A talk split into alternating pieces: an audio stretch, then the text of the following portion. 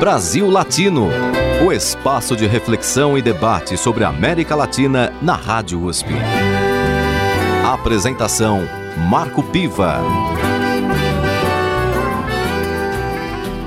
Olá, amigos e amigas do Brasil Latino, o programa que aproxima o Brasil da América Latina e a América Latina do Brasil. Sempre uma entrevista com temas de interesse do nosso país e do nosso continente. Na edição de hoje, eu converso com Jorgelina Talei, graduada em Letras pela Universidade Nacional de Rosário, tem mestrado em Língua Espanhola e Literatura Hispano-Americana pela Universidade de São Paulo, doutora em Educação pela Universidade Federal de Minas Gerais, atualmente é professora de Língua Espanhola na Universidade Federal de Integração Latino-Americana e especializada em novas tecnologias da educação.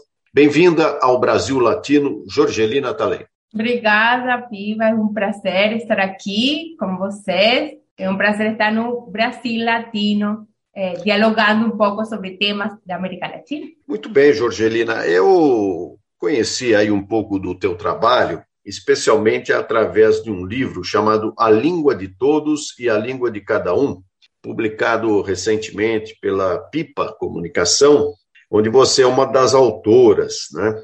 E essa obra, ela retrata o portunhol como língua de inclusão. Nós costumamos até brincar bastante, né? Quer dizer, com os brasileiros, entre nós brasileiros, quando alguém é, vem da América hispânica, né, é, falando, tentando falar o português, e a gente brinca dizendo que a pessoa está falando um portunhol. E você, nessa obra, A Língua de Todos e a Língua de Cada Um, propõe é, uma discussão, propõe um, um, acercamento né, a respeito desse tema do portunhol. Fala um pouco mais para a gente sobre como é que é esse trabalho. Sim, então, eu gosto quando vocês brincam, que vocês falam em portunhol para tentar se comunicar. É, a Língua de Todos e a Língua de Cada Um é um livro infantil que foi escrito por mim, pela professora Renata Alves, e ilustrado pela Laura Sanon. É, é um livro que foi escrito na fronteira, eu estou em Foz do Iguaçu, na fronteira trinacional, Argentina, Brasil e Paraguai.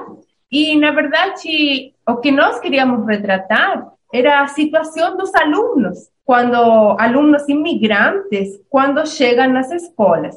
Então, o que acontece quando um aluno imigrante que fala espanhol, assim como eu, quando cheguei no Brasil, imigrante, chega e se enfrenta com uma outra língua. O que acontece? Como se misturam as palavras? Como brincamos então com as palavras? E nós definimos o como uma língua de inclusão, na verdade, pensando o como uma mistura de palavras, mas também como o seu lado afetivo. Na verdade, no livro A Língua de Todos e a Língua de Cada Um, a Nina, que é a personagem, ela fala, mistura as palavras entre português e espanhol, e ela fala o espanhol quando ela sente, na verdade, assim, nos sentimentos dela, ela fala em espanhol. Então, nós vemos o portunhol como uma língua que inclui, na medida que, quando se chega a uma escola, eh, com outra língua, as crianças vão incluindo a essa outra criança en esa mistura entre o portugués y o español. Entonces, no vemos tanto portuñol como esa interlingua, como fue denominada durante eh, mucho tiempo y como ainda es denominada, sino como eh, esa inclusión que acontece aquí en la frontera. A dinámica da frontera permite ese tránsito entre as línguas. Nesse sentido, Jorgelina, é, você que trabalha em Foz do Iguaçu, esse enclave fronteiriço, é, tem, percebe que há ou tem havido um interesse maior dos brasileiros em aprender o espanhol? Ah, Piva, é uma excelente pergunta, porque, na verdade, o que é, aqui, talvez, a UNIL, a Universidade Federal de Integração Latino-Americana, contribui, tem contribuído e contribui muito na aprendizagem do espanhol. Então, sim, tem um interesse maior no aprendizagem do espanhol, mas é, a, o inglês continua sendo ainda essa língua de prestígio. Eu acredito que talvez por esse olhar que nós temos sobre eh, o Sur ainda, e esse, principalmente o Brasil, que ainda não se reconhece nesta América Latina. Temos caminhado bastante nesse sentido, mas ainda falta caminhar para essa integração de fato da América Latina. Olha, esta questão certamente obedece a um processo histórico, ou seja, o Brasil, até pela forma como foi colonizado, toda, toda a sua história que aconteceu, eh, a questão da própria escravidão, a forma como tratou as suas relações internacionais, é muito comum a gente dizer que o Brasil, durante muito tempo, pelo menos, deu as costas para a América Latina. É? Como é que você vê esse processo atualmente? Você acha que a gente ainda está de, de costas para a América Latina ou a gente já mexeu um pouquinho o corpo, ficou mais de ladinho? Como é que está essa situação na sua visão? Eu acho que está aí um pouquinho de ladinho, mas ainda não de ladinho totalmente. Acho que ele mexeu um pouco, acho que tivemos um processo muito interessante com a própria criação do Mercosul, é, mas o Mercosul ficou no econômico. Se criou o setor educativo do Mercosul e ele avançou bastante. Tem grupos de trabalho no setor educativo do Mercosul que eles têm avançado bastante, pensando numa integração de fato da América Latina, a própria UNILA e UNILAB são prova disso, mas ainda muito temos que avançar. Principalmente eu vejo aqui, por exemplo, na fronteira, que a vezes, talvez pela própria dinâmica, a vezes as culturas se encontram, mas muitas vezes elas ficam muito separadas. Como se Argentina ou Paraguai, que está aqui do lado, fosse algo muito distante ou, ou muito longe. Eu acho que ainda, principalmente no que se refere a essa visão que temos dos países da América Latina, essa visão que temos de nossos vecinos, tem que avançar bastante. Eu acredito que essa construção pode ser feita, por exemplo, quando aprendemos uma outra língua. Por isso brincamos com o portunhol e essa aprendizagem entre espanhol ou português. Aprendemos sobre o outro, aprendemos sobre outro país, nessa aprendizagem também da língua. Por isso é importante a aprendizagem da língua nas escolas.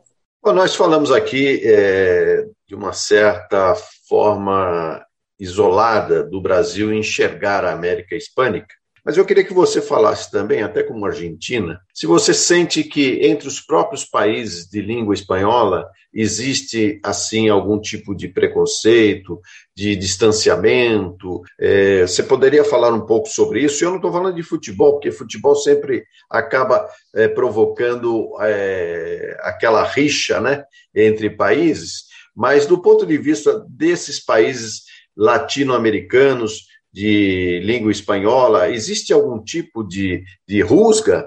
Vanessa, é, bom, é, eu achava, essa pergunta mexe muito comigo, porque quando eu cheguei no Brasil, e, e, bom, eu estou há mais de 20 anos aqui, então, e passei por vários eh, estados do Brasil. Eu achava que o Brasil ficava distante e não me colocava para ver o quanto que a Argentina também, às vezes, fica distante eh, do Brasil, como a Argentina, estou falando, inclusive na própria língua. Embora nós avançamos no 2005 com a criação da Lei 11.161 do ensino de espanhol e de português para eh, a Argentina. Mas depois, eh, aqui, a Lei 11.161 do ensino de espanhol foi revocada por a eh, reforma do ensino médio e na Argentina, o ensino de português ainda está passo muito devagar. Tem a lei, a lei existe, mas ainda não se cumpre. E tem uma procura pela cultura, por conhecer a cultura do Brasil. Tem muitos brasileiros que moram em diferentes partes eh, da Argentina, principalmente nos polos universitários, Buenos Aires, Córdoba e Rosário. Então, isso também ajuda a nos integrar mas ainda é, acho que também nos sentimos um pouco fora da cultura ou de conhecer o Brasil de fato. Mas, assim, entre, por exemplo, Argentina e Uruguai, existe uma rixa, uma disputa, assim, velada ou aberta? Sim, sim, é aberta.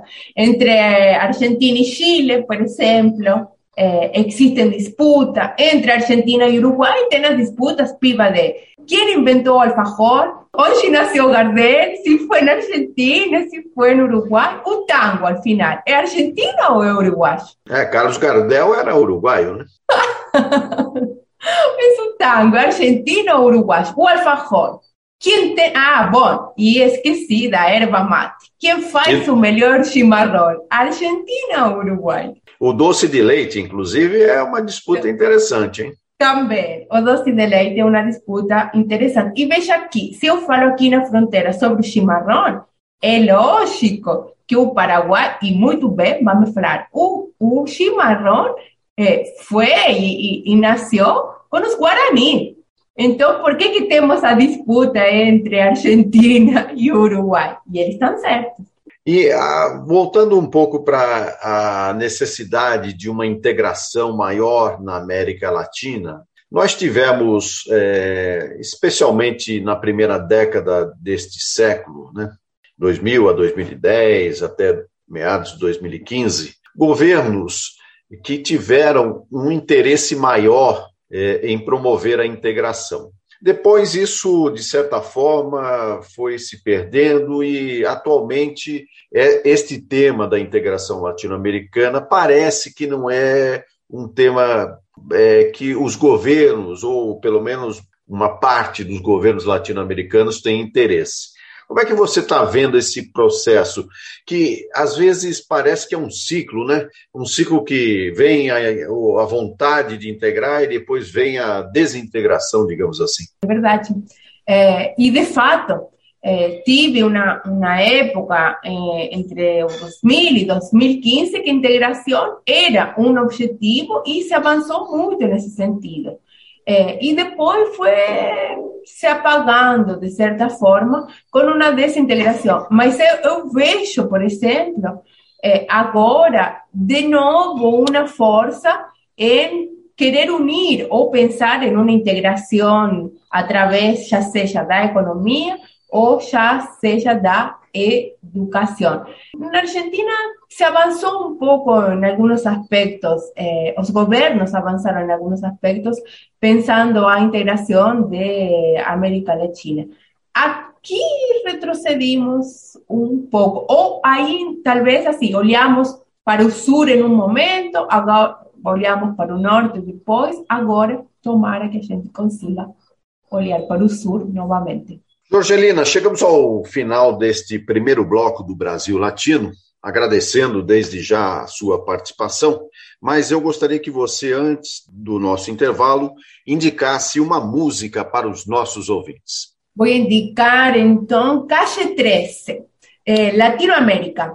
Caixa 13 o grupo Latinoamérica, precisamente falando do tema, acho que encaixa perfeitamente Latinoamérica. É nós brincamos que é o himno da Universidade Federal de Integração Latino-Americana, que ele nos conta um pouquinho sobre Latinoamérica. Brasil Latino. Soy Soy lo que dejaron, soy todas las obras de lo que se robaron. Un pueblo escondido en la cima, mi piel es de cuero, por eso aguanta cualquier clima. Soy una fábrica de humo, mano de obra campesina para tu consumo. Frente de frío en el medio del verano, el amor en los tiempos del cólera, mi hermano. El sol que nace y el día que muere, con los mejores atardeceres. Soy el desarrollo en carne viva, un discurso político sin saliva. Las caras más que he conocido. Soy la fotografía de un desaparecido, la sangre dentro de tus venas. Soy un pedazo de tierra que vale la pena una canasta con frijoles. Soy Maradona contra Inglaterra, anotándote dos goles. Soy lo que sostiene mi bandera, la espina dorsal del planeta en mis cordilleras. Soy lo que me enseñó mi padre, el que no quiere a su patria, no quiere a su madre. Soy América Latina, un pueblo sin pierna pero que camina. Oye, no puedes comprar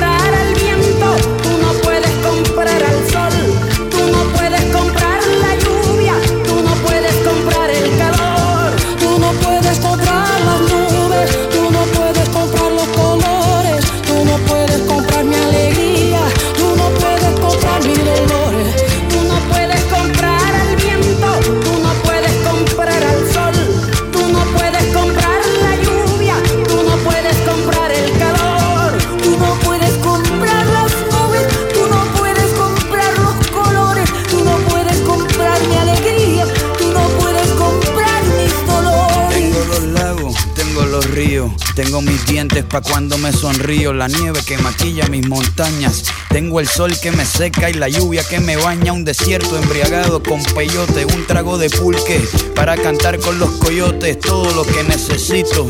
Tengo a mis pulmones respirando azul clarito, la altura que sofoca. Soy las muelas de mi boca, mascando coca. El otoño con sus hojas desmayadas, los versos escritos bajo la noche estrellada. Una viña repleta de uva, un cañaveral bajo el sol en Cuba. Soy el mar Caribe que vigila las casitas, haciendo rituales y agua bendita. El viento que peina mi cabello. Soy todos los santos que cuelgan de mi cuello. El jugo de mi lucha no es artificial porque el abono de mi tierra es natural. Tú no puedes comprar el viento, tú no puedes comprar el sol, tú no puedes comprar la lluvia, tú no puedes comprar el calor,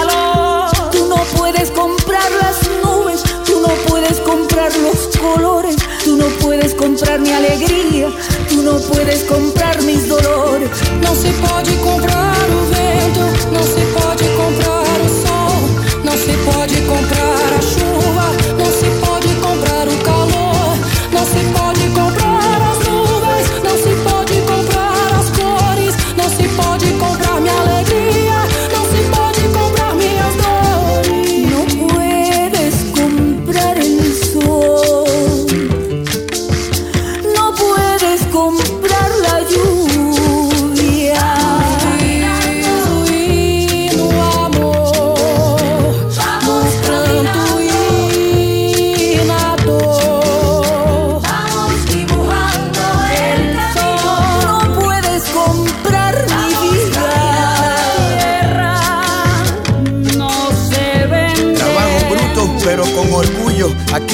Comparte, lo mío es tuyo. Este pueblo no se ahoga con marullo. Y si se derrumba, yo lo reconstruyo. Tampoco pestañeo cuando te miro para que te recuerdes de mi apellido. La operación Cóndor invadiendo mi nido. Perdono, pero nunca olvido. Oye. Vamos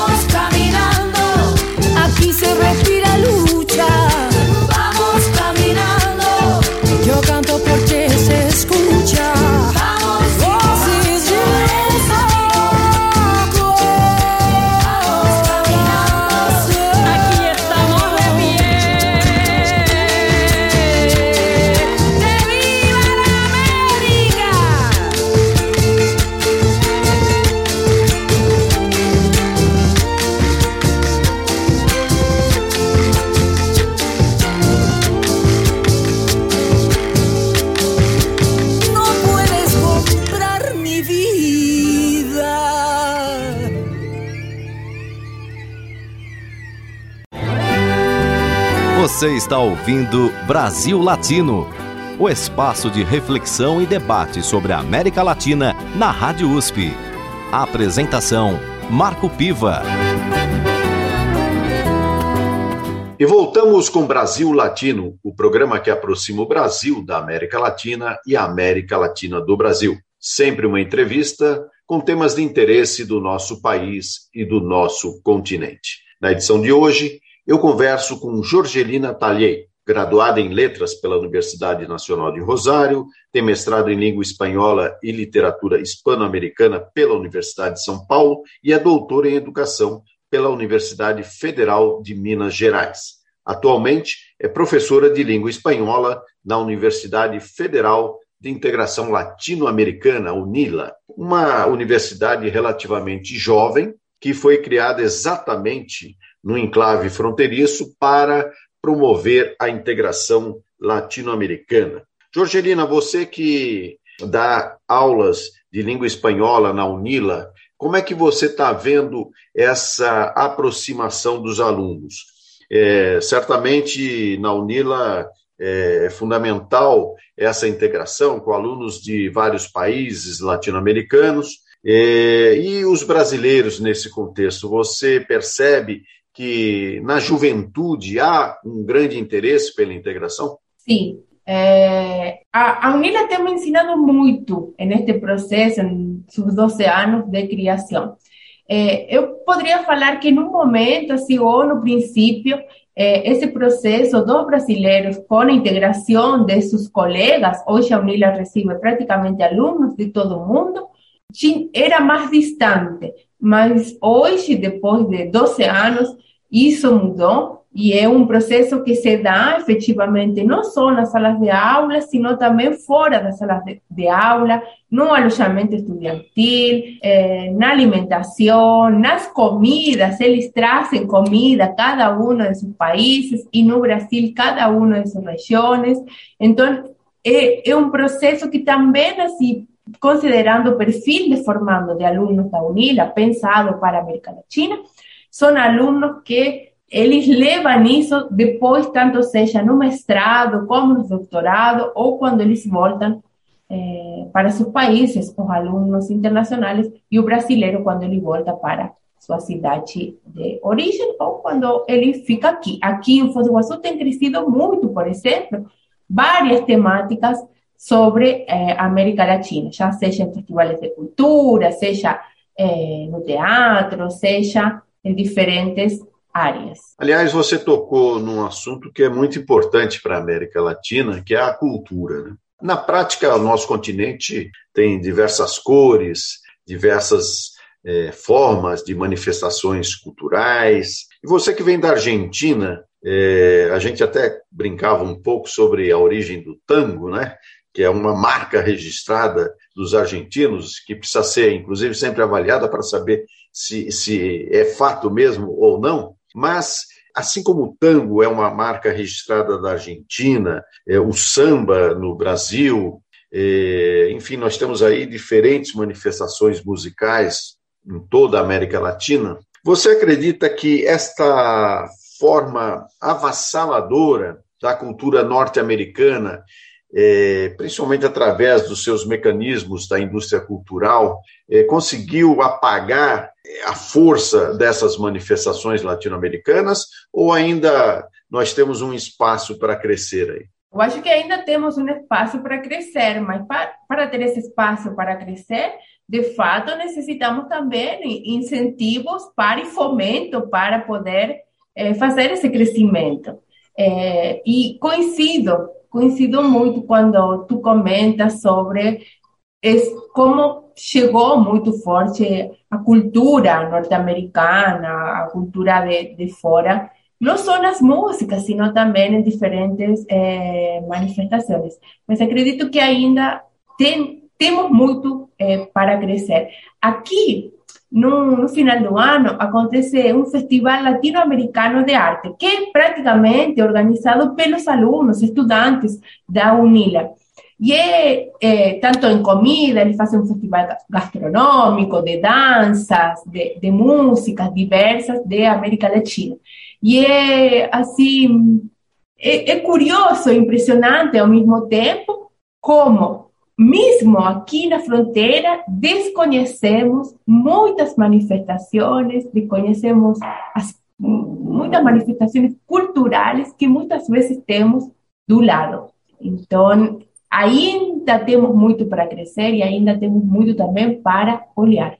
Você tem uma especialização em literatura hispano-americana. Fazendo uma pergunta bem direta e pessoal, qual é o seu autor preferido da América Latina? Julio Cortázar, o argentino Julio Cortázar.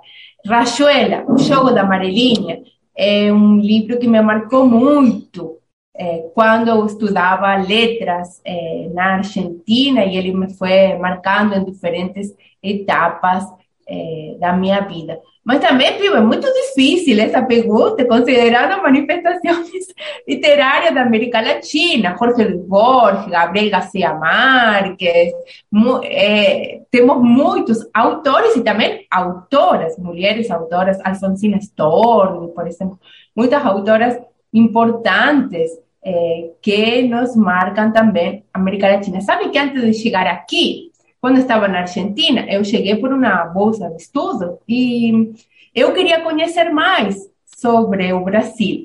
E sabe que me indicaram que foi um livro que me marcou muito também. Guimarães Rosa, Grande Sertão Veredas. E eu, foi o primeiro livro que li em português. Fue así, tan difícil. Foi um grande para teste, mí. hein? Um, Sí, um desafio imenso, hein? Fue tan difícil para mí que cuando llegué aquí compré un diccionario. Después, así, fui a ver, fui a ver que tinha um dicionário de, de Grande Sertão Veredas também. Mas Guimarães Rosa me acompanha hasta hoje nas travessias eh, por este Brasil. Ah, com certeza. O Guimarães Rosa é o teste fundamental para quem quer entender o Brasil, ou pelo menos na minha opinião, né? Tanto é que existem muitos grupos de estudo nas universidades a respeito da obra de Guimarães Rosa. Isso é muito importante e certamente traz aí uma contribuição muito grande para entender a cultura brasileira, não é? Mas ainda na, na linha da literatura hispano-americana, você citou Gabriel Garcia Marques, que ganhou o prêmio Nobel né, eh, de literatura, um personagem muito importante na história da literatura hispano-americana, e também, é, assim como outros importantes. Né? Agora, sempre eu, eu, fico me perguntando, Jorgelina, é, quais são as formas que a gente tem é, para divulgar é, autores que não necessariamente são tão conhecidos. Né? Nós, claro, falamos de Borges, de Julio Cortázar, Gabriel Garcia Marques, Guimarães Rosa, Machado de Assis, enfim, são nomes já consagrados. Né? Agora, você que acompanha esse tema da literatura hispano-americana, você observa atualmente é, o surgimento de novos autores, autores importantes que você considera que vão ainda ocupar um espaço interessante na América Latina? Sim, bom, você me fez pensar assim, eu nomeo, eh, nomeo Cortázar porque ele muito me marcou eh, na minha carreira como um todo e também quando fiz o mestrado, mas, eh, por exemplo, poderia ter nomeado Roberto Art. Roberto Art também, que foi um, um escritor mais marginal da Argentina ou na literatura latino-americana, por chamar de alguma forma, e ele se fez... Eu estudei o Andrés Rivera, que é pouquinho pouco conhecido, por exemplo, eh, aqui eh, no Brasil.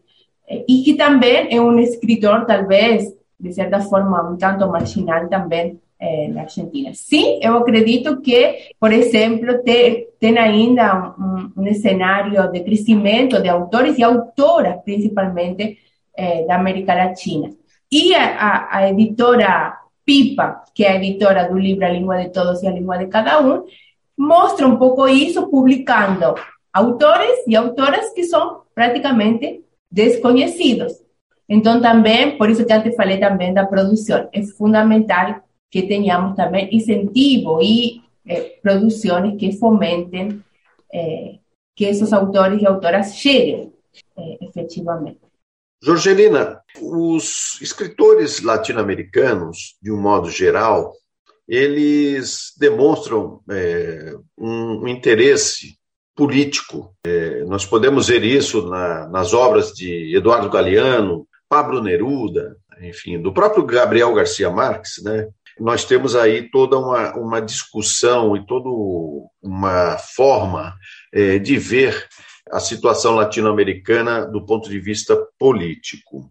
Mas também é, a literatura ela tem além desse papel político, ela tem um papel da formação mesmo. Né? Você tem se especializado também é, e tem pesquisado novas tecnologias da educação, até mesmo o, o, livro que você escreveu, A Língua de Todos e a Língua de Cada Um, é, traz um pouco né, dessa discussão o, de encontrar novas formas de educação, de, de educação, de comunicação, eu diria até, para que a gente entenda o mundo que a gente vive. Né? Então, nesse sentido, como é que você está vendo o, o movimento literário hispano-americano? No contexto e numa integração com as novas tecnologias. Eh, com a integração de novas tecnologias, não sei se. Tipo, bom, surgiram muitos autores também eh, que tra Posso falar agora que me vem na cabeça a Ana Elisa Rivera, por exemplo, que ela brinca com os gêneros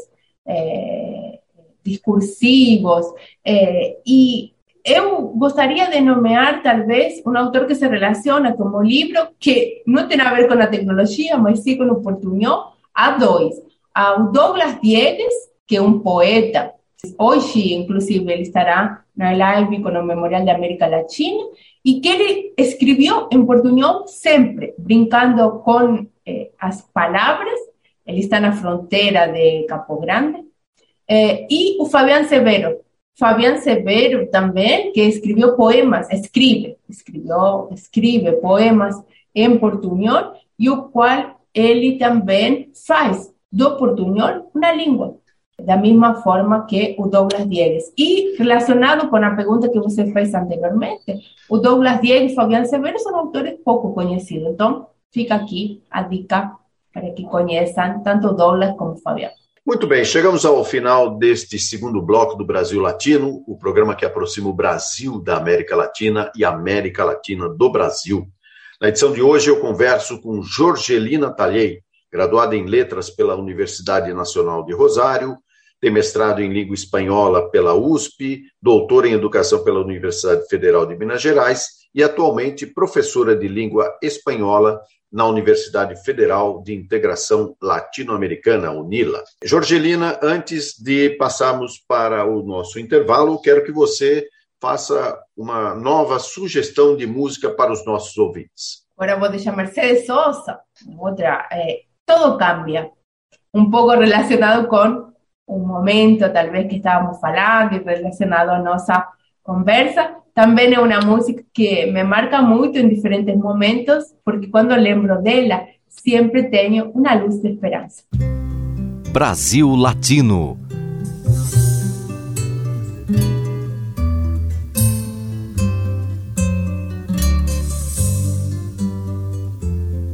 Cambia lo superficial, cambia también lo profundo, cambia el modo de pensar Cambia todo en este mundo, cambia el clima con los años, cambia el pastor su rebaño, y así como todo cambia, que yo cambie no es extraño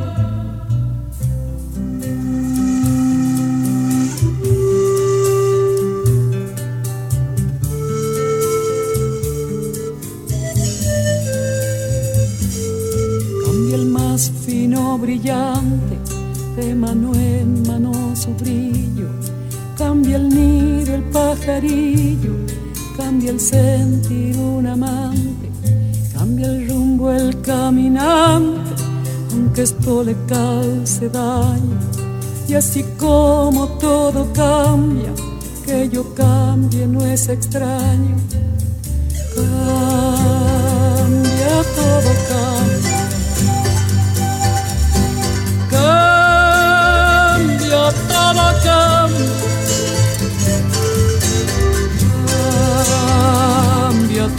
Todo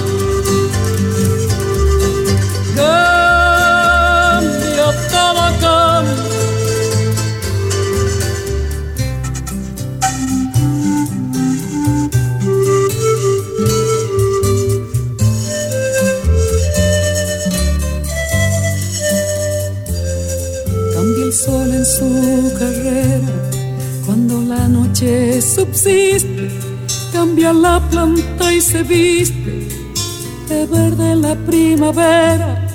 Cambia el pelaje la fiera, cambia el cabello el anciano. Y así como todo cambia, que yo cambie no es extraño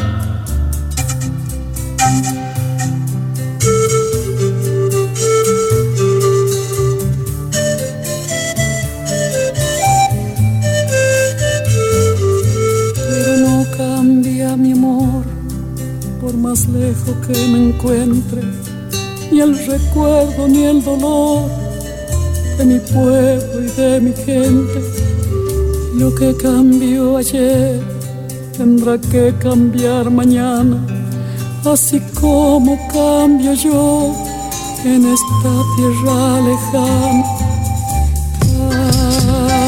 Cambia todo, cambia. cambia tocan. Cambia, todo cambia.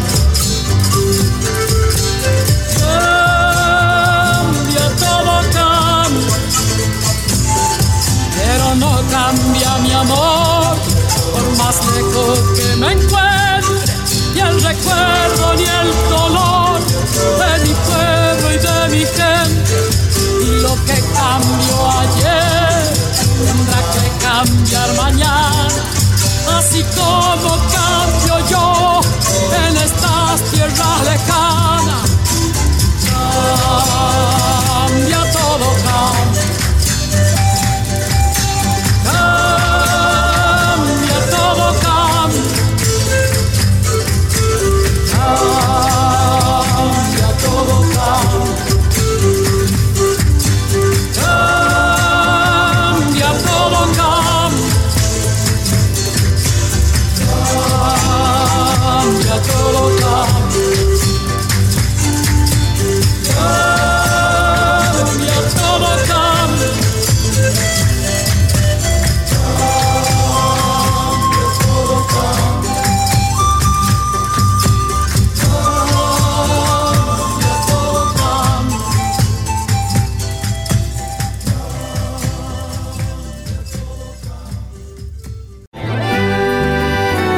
está ouvindo Brasil Latino, o espaço de reflexão e debate sobre a América Latina na Rádio USP.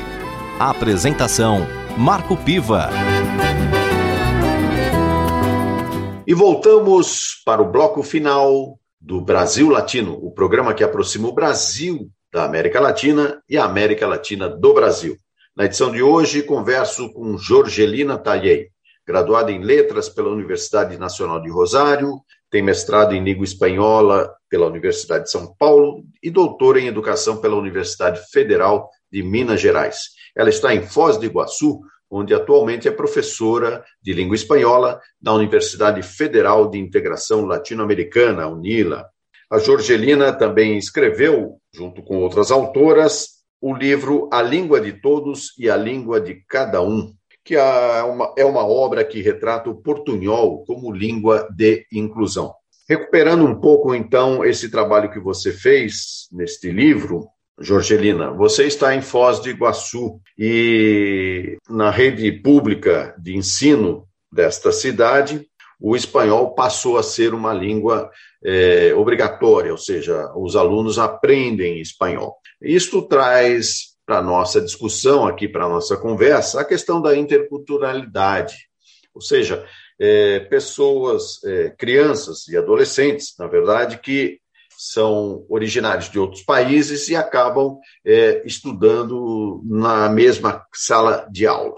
Como é que você vê esse processo atualmente? É muito importante, é, primeiro, é, o fato da Secretaria de Educação Municipal ter finalmente eh, colocado o espanhol eh, na grade curricular, o espanhol e inglês, na verdade são as duas disciplinas, tanto o espanhol o inglês. Eh, porque quando pensamos na região de fronteira, é claro que é fundamental que o espanhol esteja nas escolas.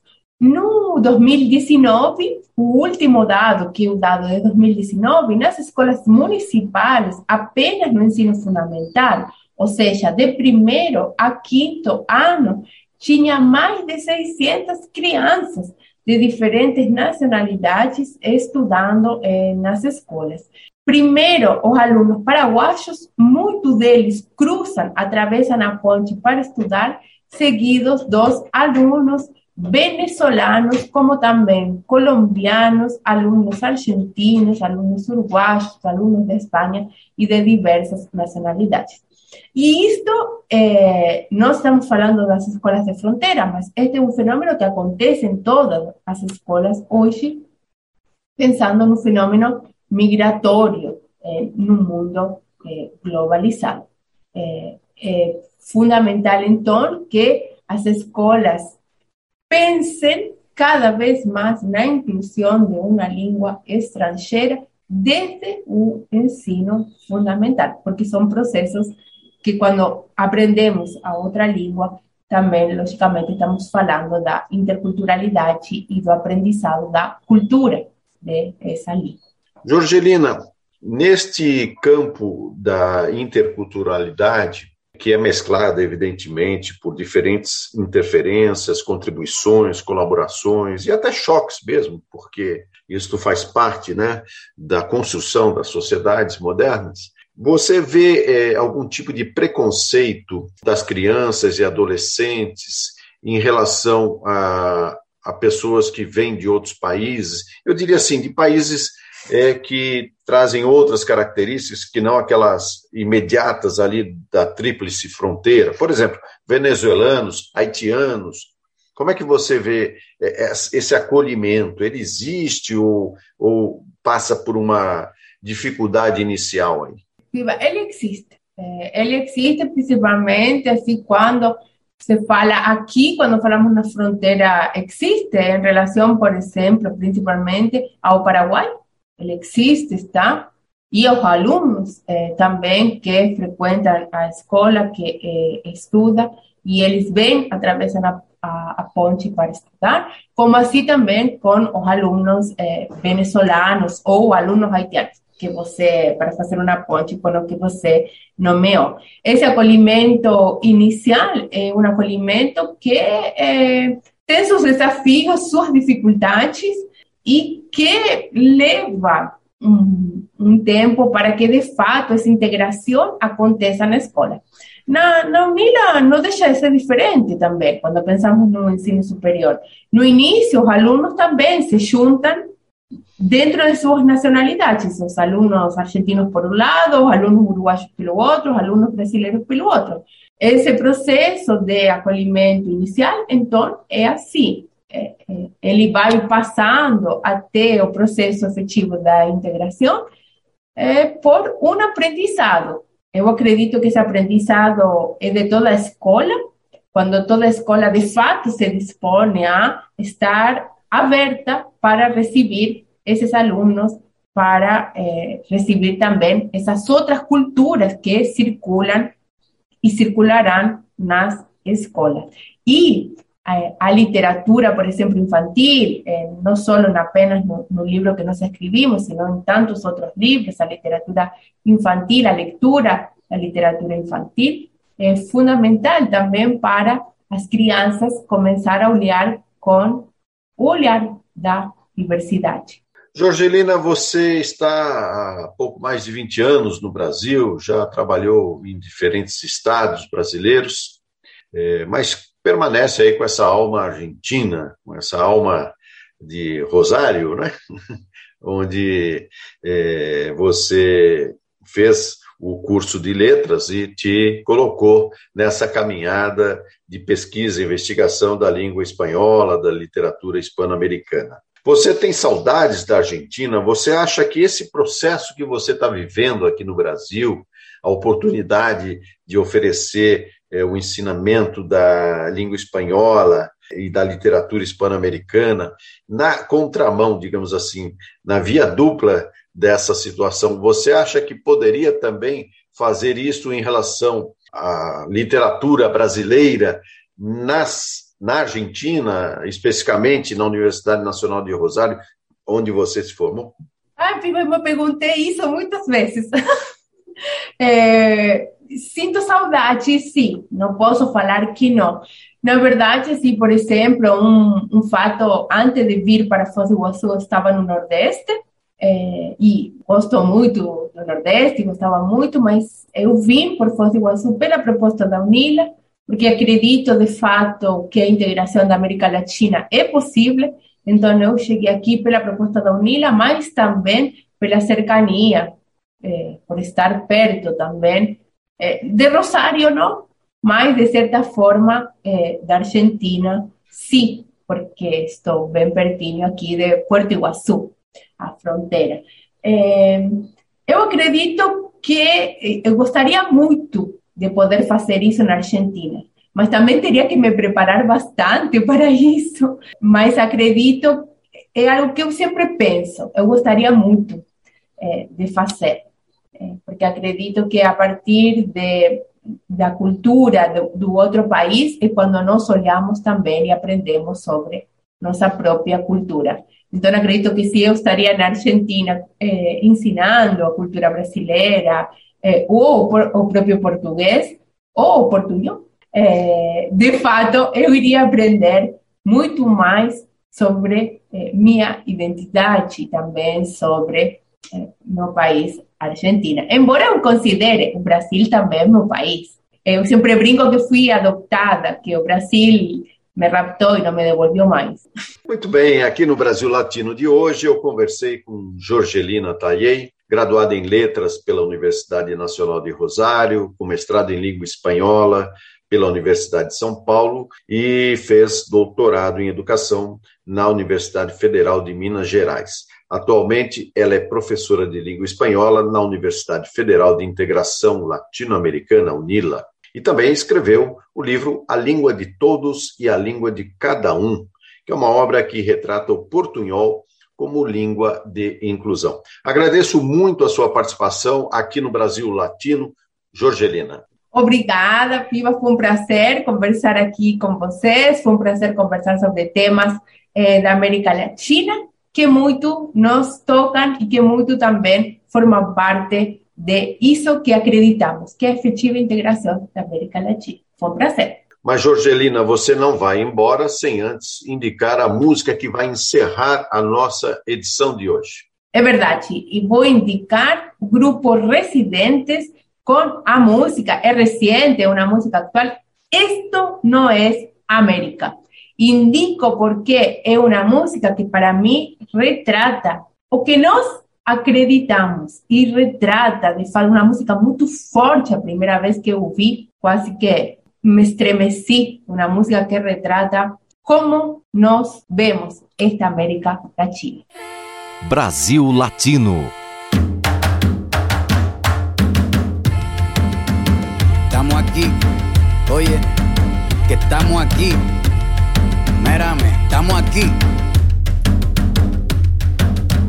desde hace rato. Cuando ustedes llegaron, ya estaban las huellas de nuestros zapatos. Se robaron hasta la comida de gato y todavía se están lamiendo el plato. Bien encabronado con estos ingratos. Hoy le doy duro a los tambores hasta que me acusen de maltrato. Si no entiendes el dato, pues te lo tiro en cumbia, bossa nova, tango o vallenato. A lo calaboy y bambú, bien frontú, con sangre caliente como Timbuktu. Estamos dentro del menú.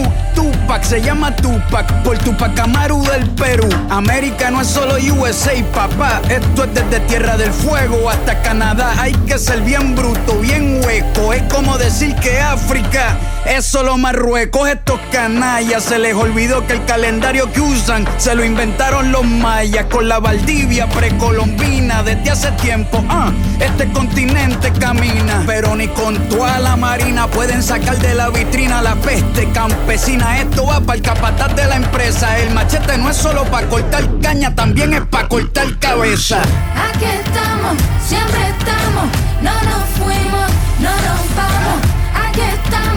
te recuerde. Si quieres mi machete te muerde. Aquí estamos, siempre estamos, no nos fuimos, no nos vamos. Aquí estamos para que te recuerde. Si quieres mi machete te muerde. Si quieres mi machete te muerde. Si quiere mi machete te muerde. Si quiere mi machete te muerde.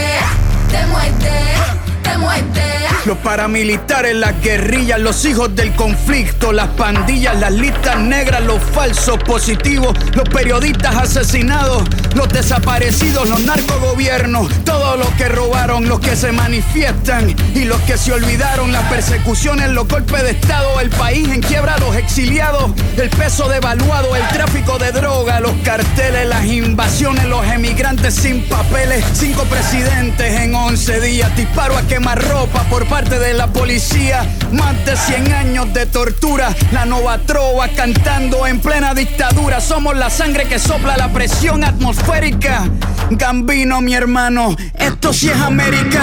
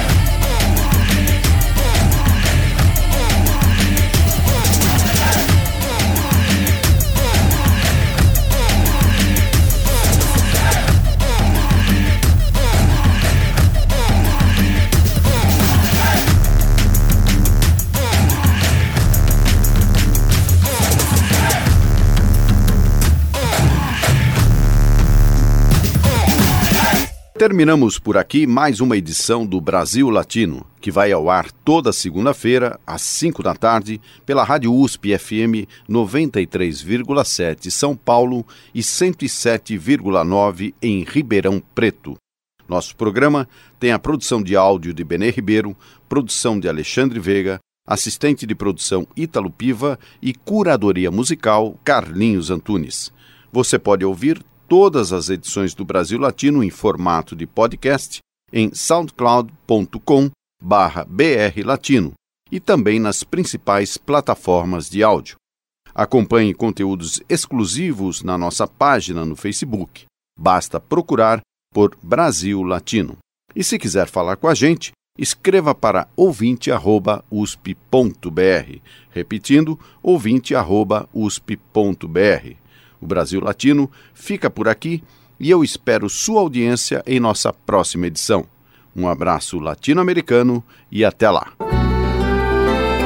Você ouviu Brasil Latino, o espaço de reflexão e debate sobre a América Latina na Rádio USP. Apresentação Marco Piva.